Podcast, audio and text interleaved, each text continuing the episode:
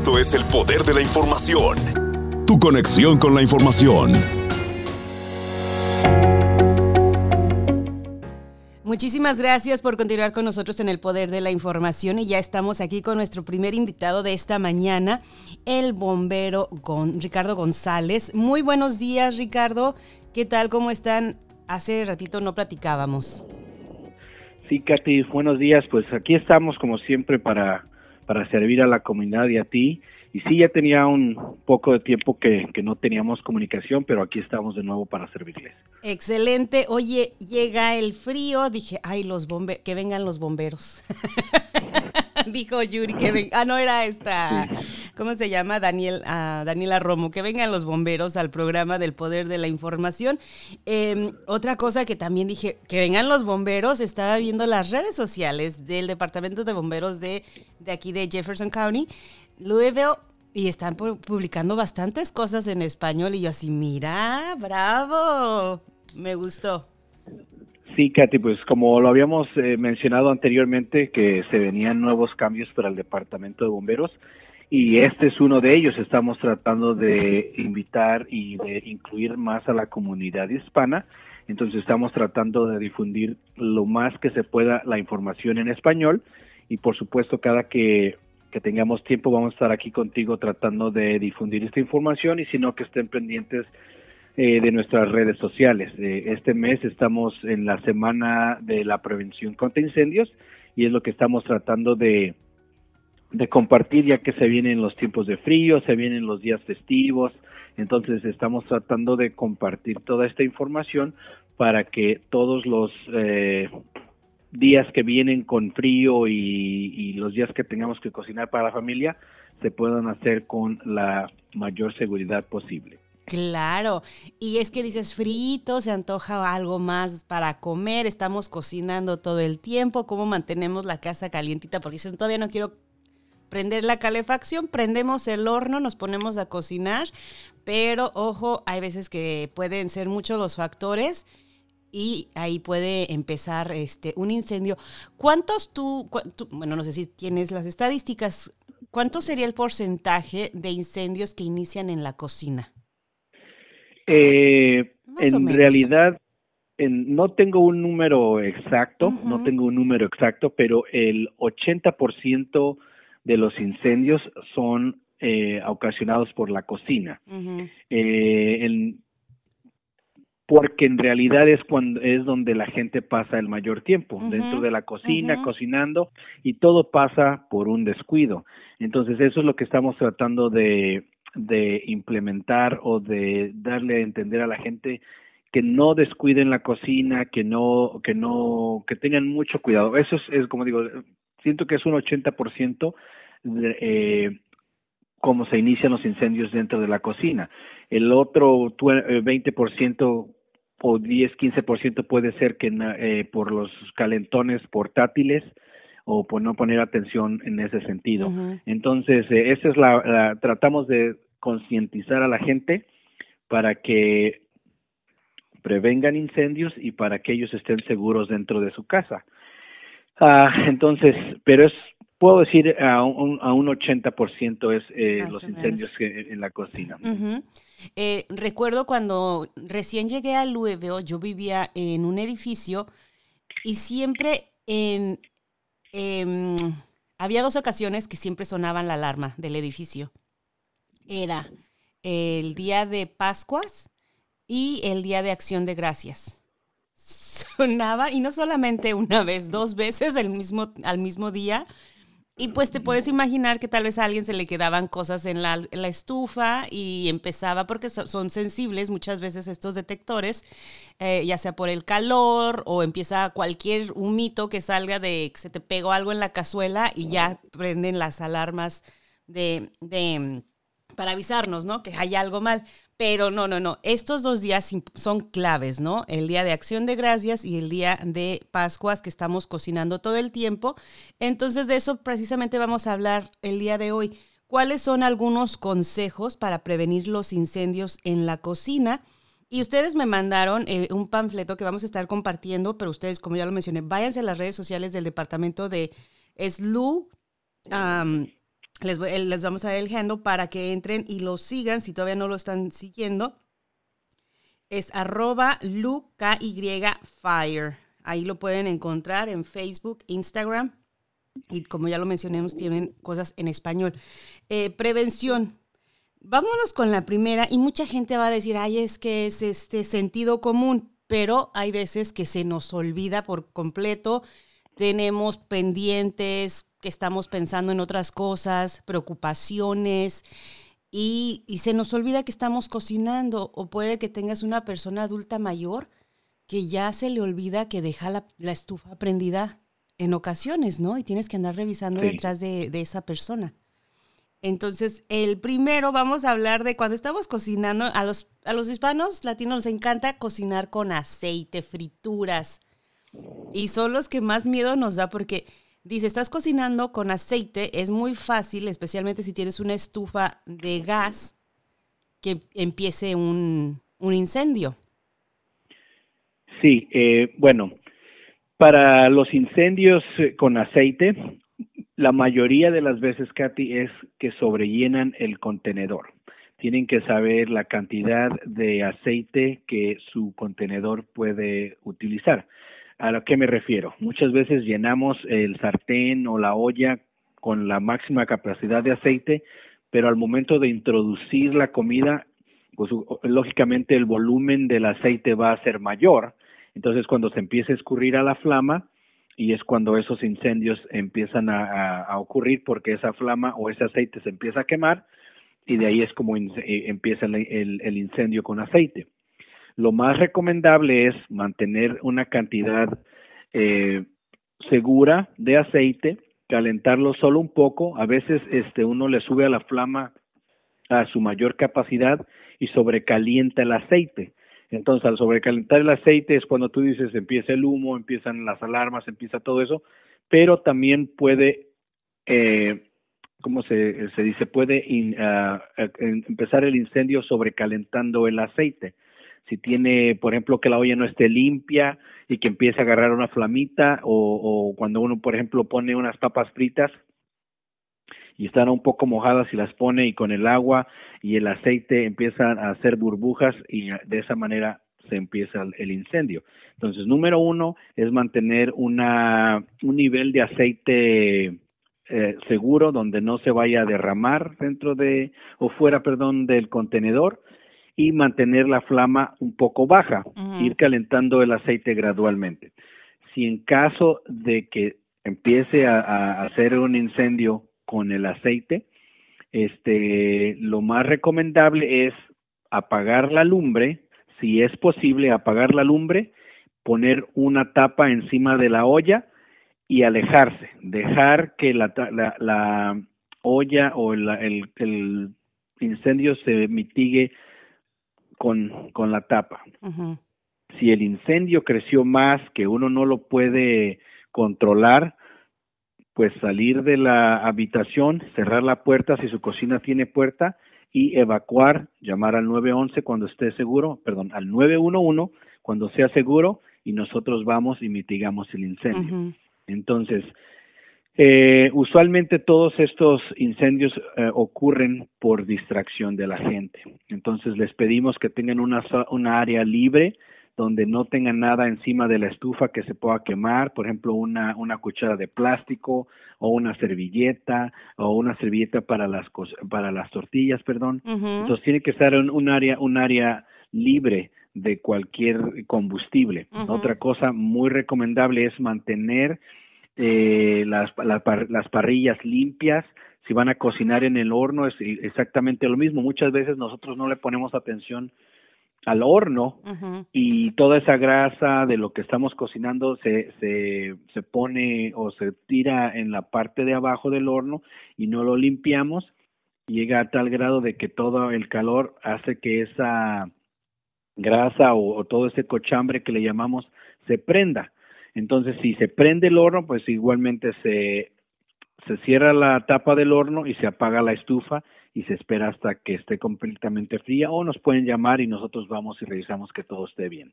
Entonces, hay que tener todo libre, la estufa limpia y más que nada, por ejemplo, tener eh, eh, no tener a los niños, por mantener un, un, perímetro de tres pies a la redonda de la estufa y si es posible no no tener los niños dentro de la cocina para que no se distraigan y no puedan este ya sea que el niño agarre y, y se queme o trate de jalar el sartén o abrir el horno, entonces este o distraerlos a ustedes como mamás o papás que están cocinando. Entonces, esa es una de las de las formas que podemos prevenir. Oye, ahora que mencionas los niños, yo recuerdo una amiga cuando su bebé estaba pequeño y lo he visto mucho, que muchas veces están cocinando y traen el niño abrazado, pero en este caso específico, mi amiga siempre tenía al niño al lado de la estufa, sentado al lado, porque él quería estar cocinando y le daba siempre una cuchara para que estuviera, según él, moviéndole a las cosas. Y es que es muy común de que están los niños pequeños y dices, es que no lo puedo descuidar, o el niño está llore y llore que quiere estar con la mamá, y tienden a abrazarlo, ¿no? Y, y sí, puede ser muy, muy peligroso tener al niño abrazado, se levanta esta, esta llama y tú qué haces, ¿no? Y ahora, ¿qué no hacer? El instinto de muchas personas es que estás en la cocina, tienes agua y agarran agua y se la quieren aventar porque pues agua apaga la, el fuego y cuando estás cocinando con aceite es lo peor que podemos hacerle, ¿no? Sí, exactamente. Eh, al momento de nosotros eh, echarle agua al aceite, lo único que hace es como si le estuviéramos echando gasolina. En lugar de apagarse, todo el aceite al hacer la combustión con el agua, eh, hace el incendio un poquito o muchísimo más grande. Como les digo, lo más, lo más seguro posible es poner una tapa sobre el contenedor de la olla o el sartén o lo que sea. Si es posible, si es seguro que la llama no esté muy grande, solo se le pone la tapa y se apaga el, el, el eh, la parrilla y usualmente el 90% de las veces eso mitiga el incendio. Nosotros recomendamos tener un extintor que esté eh, vigente y que esté cargado para cualquier incendio como estos que ustedes lo puedan mitigar y también nosotros recomendamos que tengan sus alarmas funcionando. Yo sé que son este, a veces este, ruidosas y molestas, pero en realidad esas alarmas salvan vidas. Entonces lo que nosotros, eh, ¿cómo se dice?, recomendamos es tener un extintor, tener las alarmas este, funcionando. Como les he dicho anteriormente, si ustedes hablan al número 311 eh, y les dan su dirección, nosotros podemos asistir a su casa y ponerles, instalarles una alarma, una alarma de humo. Entonces ya eh, de esa forma pueden hacer eso. O y si viven, un, si viven en un departamento, en un complejo de apartamentos, usualmente el complejo de apartamentos tiene todas esas alarmas instaladas, pero recomendamos no quitarle las baterías. exactamente. Porque o cuando están haciendo el ruidito que está pitando, quiere decir que ya necesita que le cambies la batería, ¿no? Sí, sí. usualmente, usualmente las baterías se cambian eh, cada seis meses. Ajá. Entonces, este, cuando empiezan a hacer ese ruidito como un pajarito que está haciendo ruido, es momento de cambiar las baterías. Oye, yo he visto tantos videos, he ido acá de repente a casas y escucho el ruido de, la alarma y yo digo, ¿cómo pueden vivir con ello? Y, y, después digo, ¿será que no saben que ese ruido no es normal? Quiere decir que necesita nuevas baterías. ¿Y, y, se, y cómo puedes vivir con un ruido? O sea, a mí no me dejaría dormir estar escuchando ese sonidito del pajarito, como dices, eh, de la alarma. Así que si tú empiezas a escuchar ese ruidito, eh, vamos, mm, deberíamos de haber tenido uno así que para saber cómo se escucha. Em, cambiar las baterías súper fácil, pero hay muchas veces que la gente, como ya no quieren escucharlo, lo que van, hacen y les quitan las baterías para ya dejar de escuchar el, ruido. Sí, y no le ponen nuevas. no, o muchas veces, mira, y como digo, eh, de las casas nuevas, más recientes, usualmente esos detectores están conectados a la electricidad entonces no requieren este de baterías. Las baterías son en caso de que la electricidad se, vaya, mm. entonces las baterías funcionan. Eh, entonces son dos ruidos diferentes. El sonido de la alarma es, muy duro y muy penetrante y, y, no hay manera de ignorar de ignorarlo. Ese ruidito pues lo puedes ignorar o te acostumbras al ruido y no lo no lo sigues escuchando Entonces, como les digo, si ustedes tienen dudas de que sus alarmas están funcionando o, no están funcionando bien, nos pueden llamar al 311, nosotros vamos, les checamos la alarma y si necesitan una, les damos una gratis y de esa forma podemos ayudarlos. Entonces, eh, todo esto que estamos tratando de hacer es no solo para dentro del incendio, sino también para prevenir el incendio. entonces, les recomendamos tener una, una, una ruta de escape, eh, planear con sus hijos, especialmente los más pequeños, este, si hay adultos mayores en la casa que necesiten asistencia para mover para moverse eh, pues crearles accesos fáciles para salir. Entonces eh, todo digo todo empieza con un con una planeación. Entonces eh, lo que nosotros tratamos de, de ejercitar en la gente es de que tengan esa cultura de, de planeación, que no lo dejen al ahí se va porque usualmente uno nunca piensa que nosotros eh, vamos a ser víctimas de un incendio. Entonces, ah, pues lo dejo para después, ah, pues lo dejo para después y al momento de que pasa el incendio no sabemos qué hacer.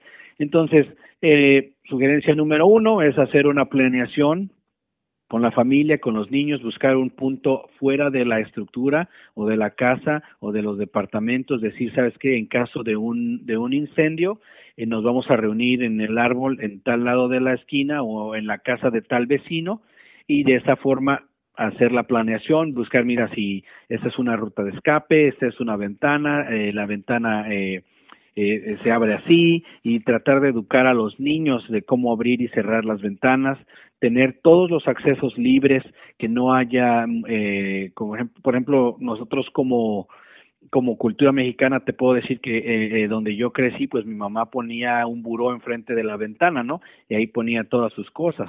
Entonces, yo sé que las estructuras son diferentes y muchas veces traemos esa misma mentalidad, esas mismas culturas, pero a nosotros poner y bloquear las ventanas no solo les están impidiendo el paso a salir, sino también nos están impidiendo a nosotros el paso para entrar y poder ayudarlos.